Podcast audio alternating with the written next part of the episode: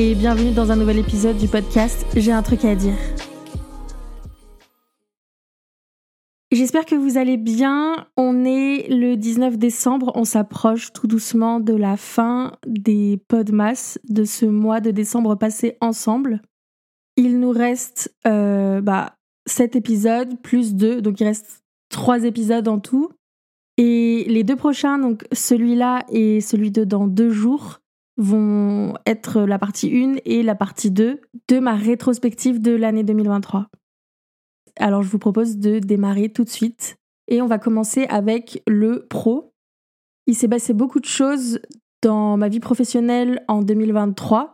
Là où dans les années précédentes il se passait rien de spécial et je restais juste dans mon job, là il y a eu plein de changements. Déjà, j'en ai déjà parlé sur le podcast, mais je couvais un gros burn-out et c'est ce qui s'est passé en début d'année, au mois de février. J'ai fait un gros burn-out et j'ai été obligée de m'arrêter pour ma santé parce qu'elle commençait vraiment à se dégrader très fortement. Pour vous donner une image de ce qui m'a marqué particulièrement, mon visage n'avait plus de couleur. J'étais grise. Vraiment, mon visage était gris. J'avais même plus la peau euh, la peau, enfin ma peau d'habitude, quoi. J'étais vraiment grise et comme éteinte.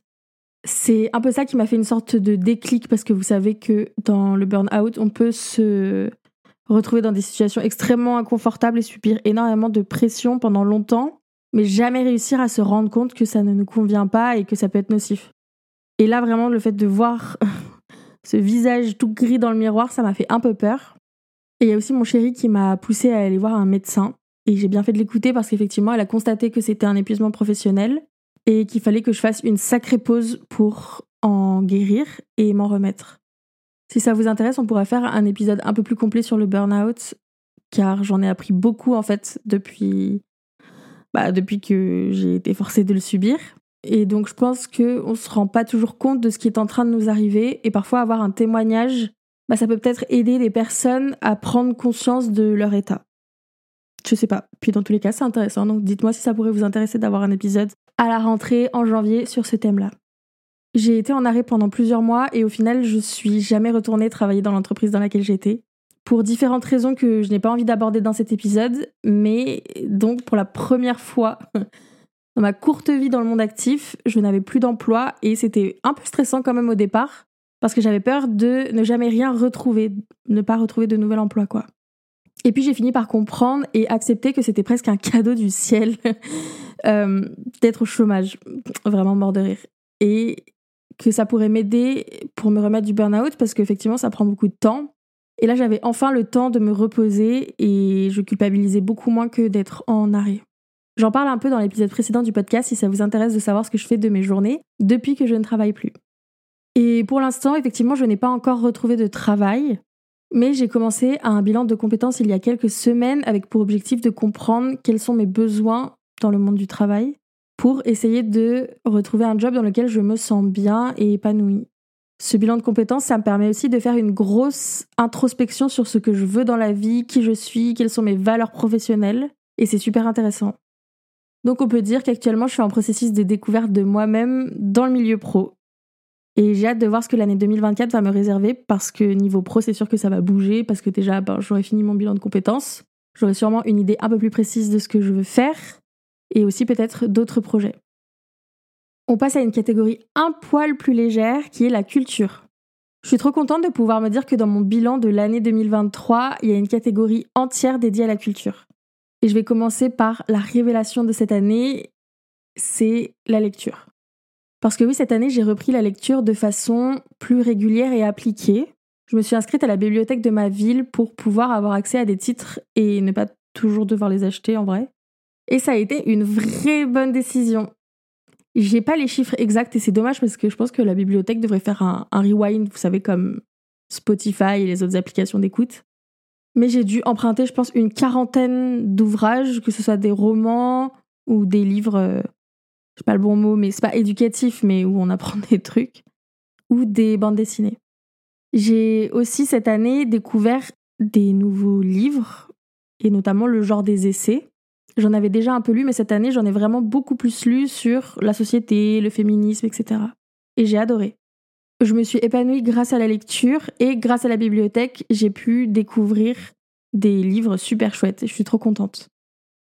Grâce à ces moments de calme, enfin la lecture m'a permis de me créer des espaces et des temps calmes. Et notamment, pour en revenir au paragraphe précédent, ça m'a beaucoup aidé au début de mon burn-out. Parce que pour penser à autre chose, essayer de mettre mon cerveau en pause, de ralentir, etc., j'ai beaucoup lu. Dans la même catégorie, j'ai aussi découvert un nouveau musée cette année. Un musée qui est dans ma ville en plus, mais que j'avais jamais pris le temps de visiter. Et c'était très intéressant. Vous savez, c'est ce genre de musée où il y a toute la rétrospective, enfin, un peu toute l'histoire de la ville et il y a plein de, sculptures, un peu genre, où on peut voir comment était la ville avant, où étaient les bâtiments, etc. etc. C'était très intéressant. Cette année aussi, je suis allée à plusieurs concerts et notamment celui de ma reine Mylène Farmer. Vraiment, je l'attendais depuis si longtemps. Ça a été un vrai bon moment et c'était aussi la première fois que j'allais dans un stade. Donc voilà, deux premières fois en une. Et cette année, j'ai aussi fait deux concerts de musique de films. Euh, un éclairé à la bougie, c'était très intimiste. C'était avec un quatuor à cordes. Et sûrement que vous avez déjà dû voir passer ça. C'était vraiment tout éclairé à la bougie. C'était très stylé. Et plus récemment, j'ai vu un spectacle de musique de film beaucoup plus grand avec un orchestre philharmonique d'une quarantaine de musiciens et c'était trop beau, trop stylé. Comme d'hab, cette année, j'ai regardé, j'ai découvert beaucoup de nouvelles séries, j'ai vu de nombreux films et notamment des films que je n'avais jamais vus alors que ce sont des classiques. Et je suis beaucoup allée au cinéma. J'ai fait beaucoup de séances avec des copains, mais aussi beaucoup de séances seules. J'adore aller au cinéma euh, toute seule et ça faisait vraiment longtemps que j'avais pas pris le temps de le faire. Là, avec euh, le burn-out et le chômage, du coup, j'ai vraiment le temps de me consacrer à cette passion-là. Et d'ailleurs, j'ai même découvert un nouveau cinéma dans ma ville et c'était trop cool. Pour passer à la dernière catégorie de cette partie 1, je vais vous parler un peu du sport et tout ce qui s'est passé en termes de sport pour moi dans l'année 2023. 2023, ça a été la reprise du sport. Déjà, j'étais inscrite à la salle de sport jusqu'au mois de mai et je crois que je l'ai dit dans un épisode, je crois que c'est celui sur la danse, mais ça me plaisait pas du tout en fait la salle de sport. Je me forçais à y aller avec mes copines et c'était ma motivation mais je détestais être à la salle et je trouvais rien d'intéressant bah, dans le fait de faire du cardio sur une machine pendant 45 minutes euh, ou quoi. Et les seules choses que j'aimais, c'était que, bah, que du coup je pouvais parler avec mes copines et aussi un peu les cours d'aquagym. J'avoue, ça c'était sympa, mais en vrai, l'hiver, flemme de mettre mon maillot de bain et de sortir avec les cheveux complètement mouillés. Et cette année, avec le burn-out et la dépression, j'avais vraiment envie de reprendre une activité physique qui me plaît, pas uniquement bah, pour faire du sport pour faire du sport. Et je m'étais fait la promesse de enfin réussir à me réinscrire à la danse à la rentrée scolaire. Et c'est chose faite. Et je m'épanouis tellement plus grâce à la danse. C'est vraiment, c'est un délire. C'est trop bien.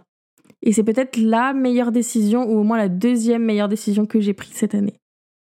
Toujours dans le sport, j'ai commencé cette année à faire des balades à vélo, des sorties à vélo. Au départ, je voulais juste prendre l'air et vous savez, je suivais les pistes cyclables qu'il y a dans ma ville. Des pistes cyclables que je connaissais pas trop et qui m'emmenaient dans des endroits de la ville où je suis jamais trop allée. Et je me laissais porter, tout simplement, par la piste cyclable. Et donc, dès que j'arrivais à la fin, bah, soit je faisais demi-tour, soit je rentrais par un autre chemin. Et dès la première fois que j'ai fait ça, en fait, j'ai adoré. Euh, j'avais pas du tout pour but de commencer à me mettre au vélo. Je voulais juste prendre l'air et en fait, j'ai adoré être sur le vélo, découvrir des nouveaux paysages. J'ai ressenti une liberté de ouf et une satisfaction personnelle, mais aussi de la fierté. Et même si j'avais fait que quelques kilomètres cette première fois, en fait, je l'avais jamais fait. Et donc, c'était vraiment une sorte de, victoire. Et après avoir parcouru les mêmes pistes cyclables plusieurs fois, j'ai quand même décidé de m'en éloigner et de découvrir bah, soit des nouvelles pistes cyclables qui sont plus sympas, qui m'amènent ailleurs, soit euh, des super chemins qui sont en forêt, au bord de la rivière ou dans les parcs. Et le vélo, c'est devenu une de mes activités préférées. Malheureusement, avec l'hiver et le froid, j'ai pas de tenue de sport adaptée pour en faire, donc du coup, je ne sors plus trop là ces derniers temps pour faire des balades à vélo, mais j'ai hâte du retour du temps un peu plus doux pour recommencer à parcourir les alentours. Franchement, ça a été une vraie découverte. Le vélo, ça a été une vraie, vraie découverte. Et je suis trop contente d'avoir ces deux nouveautés, entre guillemets, dans ma vie, la danse et le vélo. Car ces dernières années, j'ai toujours fait du sport dans le but de maigrir et pour la première fois depuis longtemps, je prends vraiment plaisir à faire du sport et c'est plus une corvée. Voilà, j'espère que cette première partie de ma rétrospective slash bilan de l'année 23 vous aura plu. N'hésitez pas à me soutenir en vous abonnant au compte Instagram du podcast, at j'ai un truc à dire podcast. En attendant, je vous souhaite une bonne soirée une bonne journée. Je vous dis à dans deux jours. Prenez grand soin de vous. Bisous